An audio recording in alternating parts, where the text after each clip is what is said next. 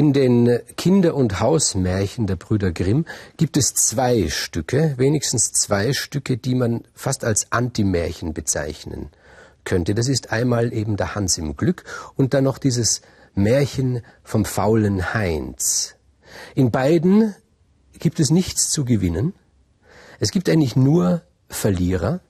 Es gibt aber keine Strafe, also die Verlierer werden nicht bestraft.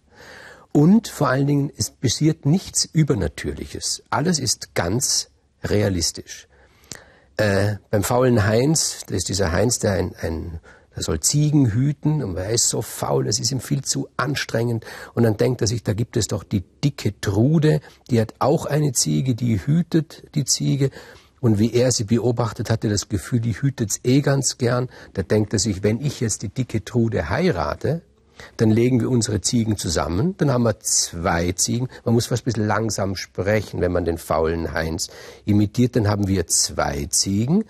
Und ob die dicke Trude nun zwei Ziegen hütet oder eine, ist ja eh wurscht, nur ich habe dann keine mehr, dann kann ich den ganzen Tag schlafen und den Rest des Tages erhole ich mich im Bett vom Schlafen. So hat sich das der faule Heinz gedacht. Und die Trude hat sich dann auch als faul erwiesen und hat dann, als sie verheiratet waren, gesagt, ach, sollen wir denn nicht die beiden Ziegen tauschen gegen einen Bienenstock? Die Bienen, die muss man ja nicht hüten, da können wir den ganzen Tag im Bett liegen und haben unsere Freude und dann hinterher erholen wir uns im Bett von unserer Freude.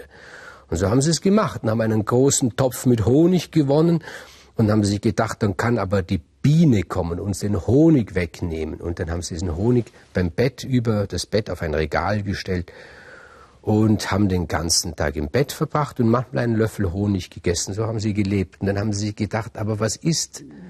Ist es nicht besser, wenn wir uns eine Gans anschaffen vielleicht? Ja, diese Gans wird aber faul sein, sagt der Heinz. Und die Trude sagt, dann werde ich sie hauen. Und er, sie zeigt dem Heinz, wie sie die Gans hauen wird und streift diesen Honigtopf, der fällt herunter und zerschmettert. Und da sagen sie, sind wir nicht froh, dass wir keine Gans haben, die wir hauen müssen und lecken den Rest vom Honig auf und haben eigentlich alles verloren, aber meinen, sie hätten alles gewonnen. Das ist das eine Antimärchen bei den Brüdern Grimm. Das andere ist eben das Märchen vom Hans im Glück. Und ich gestehe gern, dieses Märchen vom Hans im Glück ist eigentlich mein Lieblingsmärchen. Der Hans, der hat sieben Jahre lang gearbeitet für seinen Herrn, sieben Jahre lang. Und am Ende hieß es, nun bekommst du deinen Lohn. Und der Herr war ein guter Herr, hat den Hans beobachtet und der Hans war fleißig, nicht wie der Heinz, er war fleißig. Und der Herr hat ihm einen Klumpen Gold gegeben. Das ist der Lohn für sieben Jahre Arbeit hat ihm gesagt, gib gut Acht auf diesen Klumpen Gold. Das ist alles, das ist dein Leben von sieben Jahren. Der Heinz hat, der Hans im Glück hat diesen Klumpen Gold in sein Taschentuch gewickelt und hat es auf seine Schulter gelegt. Gold ist ja schwer. Zuerst hat er es so versucht zu tragen, es hat ihn dann runtergezogen und so, es hat ihn hier runtergezogen, auf der Schulter. Dann ist er gegangen, hat gesagt, bin ich nicht froh, dass ich eine Schulter habe? Das ist doch was Wunderbares, eine Schulter, da kann man aufrecht gehen und kann etwas tragen. Der Mensch ist doch ein glückliches Wesen, das eine Schulter hat. Und da geht er so dahin und dann beginnt die Schulter ein bisschen weh zu tun und er denkt sich, ja, es gibt noch eine zweite Schulter und wechselt, dann beginnt auch die weh zu tun und der Kopf ist schief und er geht und er geht so und denkt sich, ja, wenn jetzt der Mensch auch noch einen Karren angebaut hätte, wäre er vielleicht noch glücklicher, aber gut so. Und da überholt ihn ein Reiter.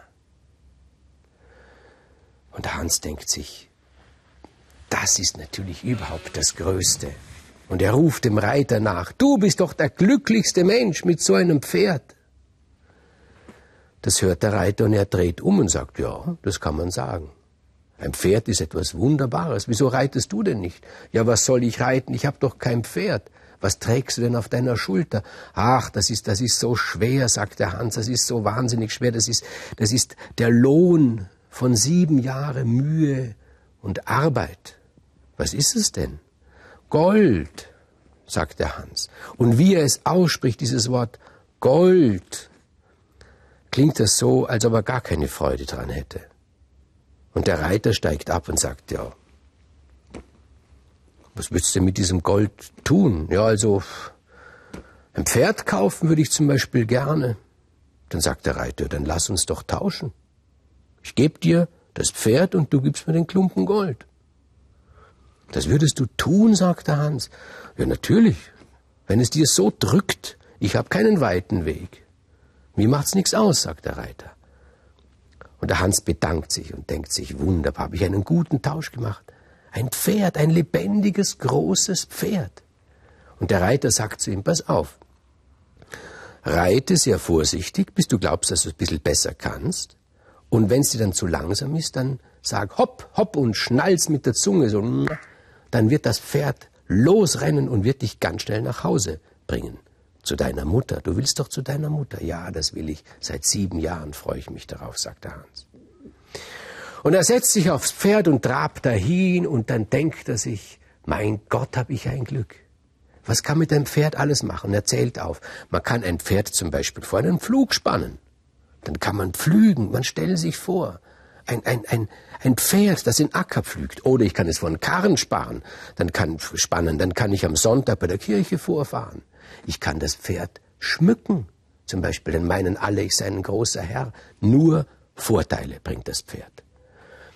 Und dann, so mit der Zeit, mehr denkt er sich, na ja, jetzt bin ich schon langsam genug da, da getrabt. Jetzt möchte ich einmal, dass das Pferd zeigt, wie schnell es laufen kann. Und er ruft hopp, hopp und schnalzt mit der Zunge und das Pferd galoppiert. Aber der Hans, der hat ja, der Hans, der hat ja nie das Reiten gelernt und wenn man das Reiten nicht gelernt hat, dann kann man das Reiten nicht. Und das Pferd ist ihm zu schnell und er ruft nicht so schnell, nicht so schnell, aber das Pferd ist gewohnt, wenn man ihm zuruft, dann rennt's noch schneller. Ganz egal, was man zuruft. Und es läuft noch schneller und wirft den armen Hans ab. Oh, das tut weh, das tut weh. Die ganze Seite tut ihm weh. Er liegt da und jammert und das Pferd wäre davon, auf und davon, hätte alles verloren, wenn da nicht zufällig ein Bauer gewesen wäre. Der saß da im Schatten seiner Kuh und hat sein Mittagsmahl verzehrt. Im Schatten seiner Kuh.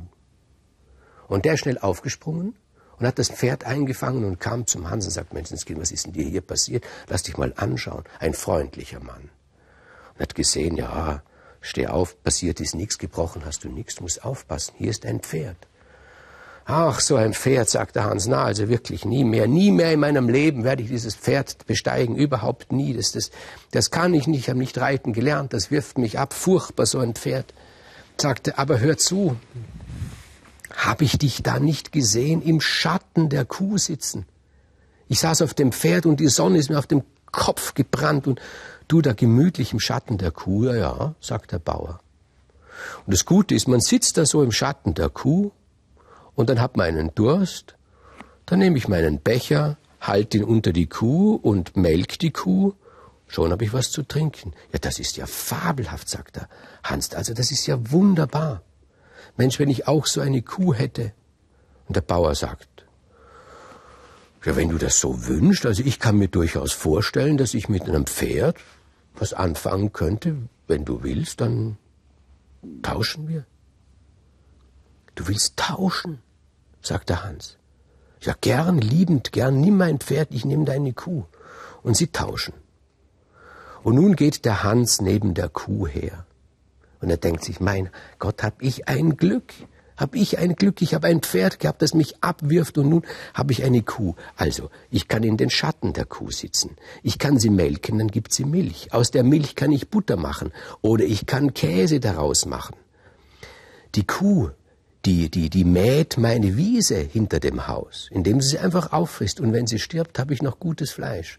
Und so geht er dahin und dann geht er in ein Gasthaus. Und weil er so glücklich ist, gibt er alles Geld, was er noch bei sich hat, die Münzen aus, trinkt ein Bier und, und, und isst etwas. Und dann geht er weiter über die Wiese. Und es ist Mittag und Nachmittag und es ist brütend heiß und die Sonne scheint auf ihn. Und er denkt sich, jetzt mache ich es genauso, wie es der Bauer gemacht hat.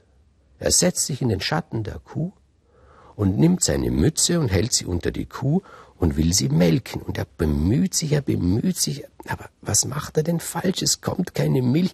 Und da wird die Kuh ungeduldig und gibt ihm mit ihrem Hinterlauf einen Stoß an den Kopf, dass er das Bewusstsein verliert. Und er wacht auf, weil neben ihm ein Mann steht, der im Karren ein kleines Schwein hat. Stellt sich vor, er sei ein Metzger. Und was ist denn da passiert, sagt er. Und der Hans sagt, ich will diese Kuh nicht mehr haben, die hat mir nur Leid gebracht. Und er sieht dieses kleine Schwein und denkt sich, mein Gott, wie wunderbar dieses, dieses Schwein da ist. Und er stellt sich schon vor, das Fett dieses wunderbaren Schweines zu essen. Und der Bauer sagt, willst du tauschen? Und der Hans tauscht und glaubt wieder, er sei der Glücklichste und zieht mit dem Schwein davon und überlegt sich, ein Schweinebraten. Etwas Wunderbares. Alles kann man verwerten von dem Schwein, die Borsten, alles. Und wie er so geht, gesellt sich einer zu ihm, ein Bursch, der hat eine Gans unter dem Arm. Und er sagt, ich bin gerade auf dem Weg zu einer Hochzeit.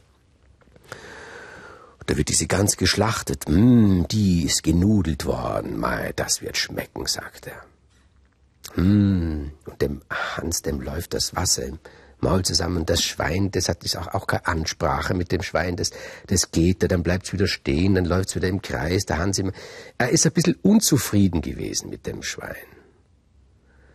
Und zusätzlich sagt dieser Bursch zu ihm, du, ich hab da gehört im Nachbardorf, dass jemand ein Schwein gestohlen worden ist. Mir scheint fast, das Schwein hier, das du da von dem angeblichen Metzger bekommen hast, das ist dieses Schwein, das gestohlen wurde. Wenn die dich erwischen, also ich sagte, das Beste, was dir passiert, du kommst ins Gefängnis. Da hat der Hans Angst und denkt sich, um Gottes Willen, wie kriege ich das Schwein los?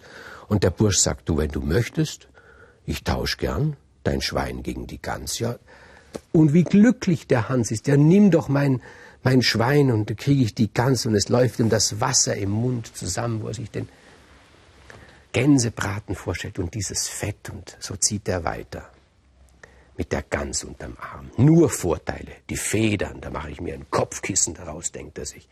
Und die Mutter wird sich freuen, wenn ich nach Hause komme mit dieser Gans. Und er kommt wieder in ein Gasthaus und vor diesem Gasthaus ist ein Scherenschleifer, der singt da sein Lied fröhlich. Dieser fröhliche Mann, denkt sich der Hans. Und er kommt mit ihm ins Gespräch und der Scherenschleifer fragt, wo hast du denn die Gans her? Die habe ich getauscht gegen ein Schwein und das Schwein gegen eine Kuh. Und die Kuh, die habe ich gekriegt für ein Pferd und das Pferd habe ich gekriegt für Gold. Und der Scherenschleifer sagt, das wahre Glück des Menschen liegt im Scherenschleifen, glaub's mir. Wenn du seinen Stein hast, dann hast du immer Geld im Sack. Da denkt sich der Hans. Ja, das wäre wunderbar. Und der Scherenschleifer sagt, willst du tauschen? Und wieder tauscht der Hans. Und der Scherenschleifer sagt, hör zu. Du kriegst diesen Stein und dazu noch einen anderen Stein, da kannst du krumme Nägel grad schlagen. Und er gibt ihm zwei Steine. Einen Schleifstein, einen schweren und noch einen ganz normalen Feldstein. Und der Hans denkt sich, ha, Fast ungerecht, was für ein Glück ich habe. Eine Zeit lang denkt er sich dann und, und dann das und dann wird der, der, der Schleifstein schwer und der andere Stein wird auch schwer und es ist so mühsam, fast so mühsam wie mit dem Goldklump und er kommt zu einem Brunnen und er will Wasser schöpfen, legt die beiden Steine auf den Brunnenrand und biegt sich darüber und streift die Steine an und da fallen die Steine in den Brunnen hinein. Da denkt sich der Hans, was bin ich für ein glücklicher Mensch. Unbeschwert komme ich nach Hause nach sieben Jahren zu meiner Mutter. Mein Lieblingsmärchen. Sie können es deuten. Ich habe es auch schon versucht zu deuten. Und ich bin hinterher nicht schlauer geworden war mir nie sicher, ob ich die Wahrheit gefunden habe.